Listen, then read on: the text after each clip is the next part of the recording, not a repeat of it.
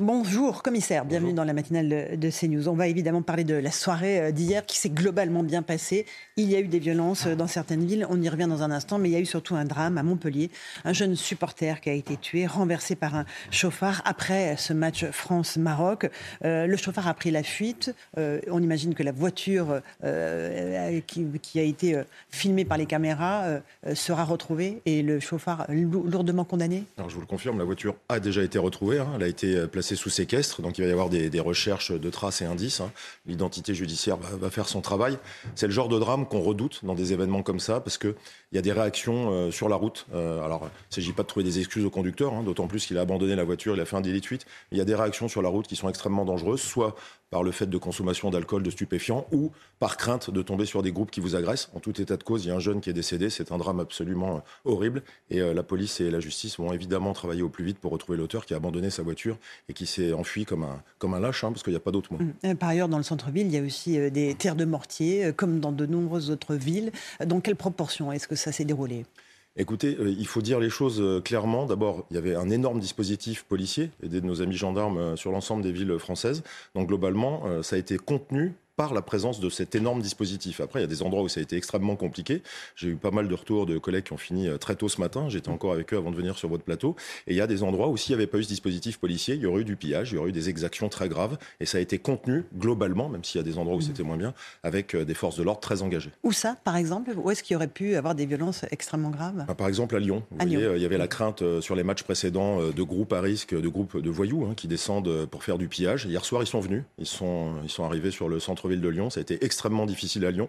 Il y a eu un phénomène de groupe identitaire qui a été euh, d'ailleurs euh, contenu, mhm. et puis un phénomène de groupe violent, groupe Paris, des voyous euh, qu'on appelle pilleurs, hein, parce qu'il n'y a pas d'autre mot, qui s'en sont pris aux forces de l'ordre, et une présence remarquée et remarquable de l'extrême gauche à travers certains comportements de groupe aussi, des street medics, des leaders qui ont essayé aussi de se greffer là-dessus. Donc Lyon, par exemple, a été une ville extrêmement compliquée hier soir, et le dispositif policier avec une grande mobilité a aussi permis de contenir à peu près le plus gros des exactions, mais c'était limite. Donc à la fois des voyous, des, des, identitaires, enfin des, ultras de droite, si on, je sais pas comment. Oui, des identitaires ultra droite. défini comme des et de l'extrême gauche? Tout à fait. Tout ça euh, dans une seule ville, euh, avec des motifs évidemment différents. Hein. Pour, euh, pour des groupes identitaires, il s'agit d'aller s'en prendre à ceux qui sont entre guillemets du camp d'en face. Puis pour les voyous, le pillage, tout ce qui est attaque de commerce, éventuellement également attaque de, de forces de l'ordre. Donc c'était une soirée très chaude à Lyon, notamment. Et il y a une résurgence des mouvements d'ultra droite à Paris. 40 proches de cette mouvance-là ont été arrêtés avant même d'arriver sur les Champs Élysées. Oui, d'ailleurs, je félicite euh, l'ancien service que j'ai eu l'honneur de diriger. Hein, c'est eux qui ont interpellé ce, groupe. Ils ont été interpellés sur la base de l'article 222-14 du Code pénal, c'est-à-dire la participation à un groupement en vue d'eux. Donc euh, c'est un groupe euh, identitaire qui a été mis à disposition de la justice. On verra ce que la justice en fait. Mais vraisemblablement, ils sont interpellés parce qu'ils sont en possession de, différents matériels qui laissent penser qu'ils vont commettre des exactions. Et c'est le fameux article qui a été créé par une loi de 2010 et qui était d'ailleurs une loi qui, nous préparait à tout ce qui était événement terrorisme et qui permet aussi d'aborder les, sujets autres, droits communs, etc. Là, les les renseignements avaient fonctionné. Ils avaient alerté depuis deux jours déjà sur la présence de ces mouvements d'ultra-droite dans les manifestations et dans les euh, cortèges. Ils ont parfaitement fonctionné. On avait un, degré euh, de, risque assez élevé. On l'a vu, on l'a su, on en a parlé sur vos plateaux.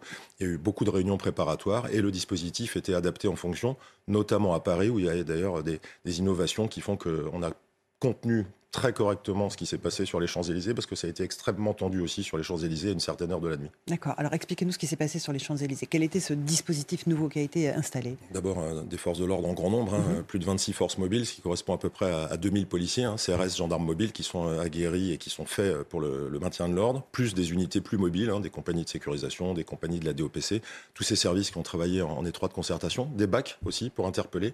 Et puis, bah, il y a eu un phénomène, comme on, l'attendait, de foule immense qui est Une grande 25 000 personnes à peu près. Hein. Oui, c'est dur à chiffrer, mais c'est toujours 20-25 000. Hein. On a vu déjà 5 minutes après le match, hein, ça, avait, ça avait commencé à déferler. C'est un lieu de rassemblement.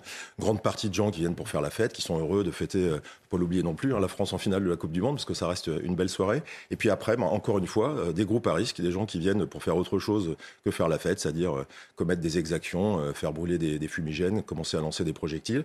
Donc le dispositif policier, avec beaucoup de mobilité, ça a permis de contenir, de bloquer, de faire des, de, de séparer des groupes et puis de faire des ratissages pour interpeller ce qu'il fallait interpeller, puis disperser ceux qui ne devaient pas rester et qui devaient absolument dégager les lieux, pour le dire euh, très clairement. Ça, c'est une réussite aussi d'un dispositif qui a été un peu ajusté. Après, il ne faut pas révéler toutes les recettes, mais il faut toujours être en mesure de s'adapter mmh. à une délinquance qui est de plus en plus mobile et puis qui va très vite. Mais quand vous dites ça, ça, ça a été très chaud, c'est-à-dire que ça ne s'est pas si bien passé que cela sur les Champs-Élysées? Non, mais comme on le redoutait. Voilà. S'il n'y avait pas eu ce dispositif, il faut aussi dire les choses. Certains se disent, mais comment on en arrive à mettre 10 000 policiers? Ben, c'est le sujet euh, des soirées à risque. Je, rappelle d'ailleurs que les soirées à risque, c'est pas les soirées football. Le football, c'est un prétexte, mais les mêmes soirées à risque que j'ai connues euh, sur le terrain, c'est les soirées euh, de fête de la musique, des soirées du 13 juillet.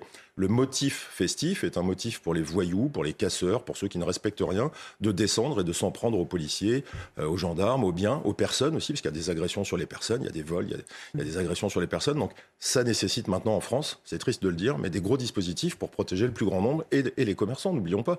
Euh, regardons les dispositifs réparatoires. Les commerçants dépensent des milliers d'euros pour protéger leurs vitrines, pour pas qu'elles soient cassées, puisqu'à chaque fois, c'est des coûts gigantesques. Donc tout ça, c'est un coût énorme pour les finances publiques. Il y a eu euh, des euh, problèmes également à Avignon, à Cannes, à Nice, à Antibes. Mais globalement, le dispositif de sécurité a fonctionné. Vous dites que le nombre de policiers et de gendarmes était suffisant il était suffisant. Il ne s'agit pas de dire que tout s'est bien passé, hein, parce que la réalité, c'est qu'ici ou là, il y a des villes où les, dispositifs ont été compliqués. Et puis, il faut aussi penser aux villes de province que vous venez de citer. Quand à Paris, on consomme, entre guillemets, 25 forces mobiles, c'est autant de forces mobiles qui ne sont pas disponibles pour la province. Moi, je pense souvent à nos collègues qui travaillent en province, policiers et gendarmes, qui ont des dispositifs beaucoup plus petits. Et quand euh, ça devient compliqué, ben, il faut être extrêmement astucieux, il faut être extrêmement mobile. Il faut penser à pas blesser nos propres effectifs. C'est aussi un bilan euh, favorable hier soir. Il y a quelques collègues blessés auxquels on peut penser et que je salue. J'ai pas encore le chiffre complet, mais enfin, il y a pas de blessés graves et il n'y en a pas beaucoup, fort heureusement. Il y a d'ailleurs pas beaucoup de blessés dans l'ensemble de la soirée. C'est aussi un bilan très positif. Hein. Le but, c'est que chacun rentre chez soi. Mais on a voilà, ces poches de voyous euh, et de gens qui viennent faire dégénérer la fête qui ont été globalement contenu, il faut le reconnaître. C'est le message que les collègues m'ont passé ce matin quand j'ai fait le point avec eux. Avec 167 personnes interpellées, dont 145 à Paris, on reste sur un étage assez bas donc. Assez bas, dont, euh, je vous dis, le groupe identitaire, c'est déjà pas loin de 40 personnes. Le reste, c'est des groupes à risque qui ont été interpellés au fur et à mesure de la soirée. Euh, cette demi-finale a été présentée comme un grand test, à la fois pour le préfet de police de Paris et pour le ministre de l'Intérieur. Euh, c'est rassurant pour les grands événements sportifs que nous aurons euh, à gérer dans les prochaines années en France Je vois le sous-entendu de la question parce qu'en fait, globalement, tous ces grands tests, on les réussit à chaque fois. Mhm. Sauf qu'on est resté sur cette image d'un stade, de, France, où ça s'est mal passé. Mhm. C'est dommage qu'on ne rappelle pas aussi tout l'engrenage et c'est pas l'occasion ce matin de le faire, mais il y a eu plein de raisons qui fait que ça s'est mal passé. Mais ces dispositifs-là, on sait le faire. La question, c'est de savoir si le maintien de l'ordre, c'est une science exacte et si, quand on met des policiers, il peut y avoir la soirée parfaite. Non, c'est pas possible. Euh, le problème du maintien de l'ordre, c'est quand ça bascule en, en rétablissement de l'ordre, il y a forcément l'usage de la force, il y a forcément parfois des blessés, il y a forcément parfois de la casse parce qu'on ne peut pas tout empêcher. Puis il y a parfois des choix à faire. Parfois, il faut laisser faire la casse quand le risque humain est trop important. Ça peut choquer, mais il faut le comprendre parce qu'on nous reprocherait de faire des actions qui soient totalement euh, irréfléchies. Mais globalement, on sait faire à la fois dans la rue, et dans les stades. Après, il ne faut pas non plus ignorer le fait que cette montée de la délinquance en France, cette montée de la violence, il faut toujours se remettre en question. Il faut se préparer aux grands événements. Moi, je ne suis pas très inquiet pour la Coupe du Monde de rugby. Hein. Je suis plus inquiet pour la cérémonie d'ouverture des Jeux Olympiques parce que ça risque d'amener un, monde considérable. Mais on saura faire. Il va falloir mettre beaucoup de monde. Moi, je pense plutôt à ceux et celles et ceux qui vont être engagés et qui vont ne plus avoir de vacances. Hier soir, ils n'ont pas pu voir le match en famille. C'est la vie d'un policier, mais il faut penser à eux. Les soirs où on fait la fête, eux, ils sont sur le terrain. Samedi et dimanche sera la petite finale et la finale. Euh, même dispositif euh, policier déployé ou pas pour ces deux jours, en sachant que les matchs sont un peu plus tôt à 16h, ce qui change la donne. Alors il y a deux types de matchs. Hein. Il y aura le match de samedi, la petite finale, hein, qui va être euh, sans doute une épreuve de plus pour le, pour le Maroc, qui, va, qui va avoir le match de sa vie, parce que c'est la première fois qu'il y a une équipe du Maghreb qui va sur un, niveau comme ça de, de match. Donc s'il y a une victoire, euh, il y aura un titre, enfin en tout cas pas un titre, mais une médaille. Donc c'est un dispositif particulier pour le match de samedi, qui va être un dispositif très dense, à n'en pas douter. Et puis il y a le match de dimanche. Alors ces deux matchs, vous l'avez dit, qui sont en après-midi. C'est un petit peu moins compliqué pour nous quand c'est en soirée, mais de toute façon, il n'y aura pas de risque. Il y aura sans doute un très gros dispositif policier. La question, c'est de savoir comment on va répartir les forces euh, en France, parce qu'il n'y a pas que Paris dans la vie, même si les Champs-Élysées sont un lieu de fête. Ça en sera un si la France gagne, il y a encore plus. Euh, mais il y a d'autres villes de France où il faut penser à mettre des effectifs pour pas que que la fête dégénère. Est-ce que la météo, le fait qu'il fasse très froid, ça joue, ça va en, faveur des forces de l'ordre? Est-ce que ça décourage un certain nombre euh, de personnes qui voudraient venir en découdre de venir, de se déplacer? En faveur, je dirais, du, dispositif global, parce qu'effectivement, le grand froid, la nuit, l'hiver, ce sont des conditions euh, qui sont plus favorables euh, sur le terrain que des conditions estivales avec la nuit qui vient plus tard. Enfin, tout ça, c'est marginal. On ne va pas prendre ce risque-là, même si c'est vrai que, en général, les soirées à risque ou les soirées qui dégénèrent, ça dure moins longtemps l'hiver. Le phénomène météo est pris en compte. Alors évidemment, si en plus il y a la pluie, Ce que je souhaite pas pour les gens qui veulent faire la fête, mais c'est des, phénomènes qu'on prend en compte dans, le calibrage d'un dispositif, mais c'est pas ça qui fait varier grandement le, nombre de policiers ou de gendarmes qu'on met sur le terrain. Pour sortir du dispositif euh, de la Coupe du Monde, il y a euh, une montée de la violence que vous, en, première ligne, les forces de l'ordre, vous constatez. À, quel, à quel symptôme vous l'attribuez? Qu'est-ce que ça signifie pour vous Le fait que et les policiers soient des cibles en permanence et qu'il y ait cette espèce de violence permanente, ce bruit sourd dans la société? C'est un phénomène euh, global euh, qui est à la fois euh, un non-respect de l'autorité, une crise de l'autorité, et puis un problème de l'éducation en général.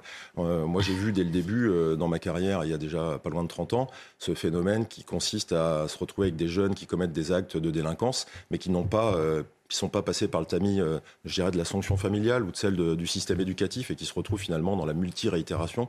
Et puis euh, une faillite aussi de la chaîne pénale, sans aucune accusation de la justice. Mais quand on a ce phénomène qui monte avec notamment une frange de jeunes qui commettent de l'ultra-délinquance, c'est souvent d'ailleurs eux qu'on retrouve dans les phénomènes de violence urbaine, la punition, quand elle n'arrive pas assez tôt, elle ne crée pas le phénomène de, de blocage qui fait qu'on peut réinsérer. Donc ce sujet-là, on le voit gonfler, on le voit euh, enfler.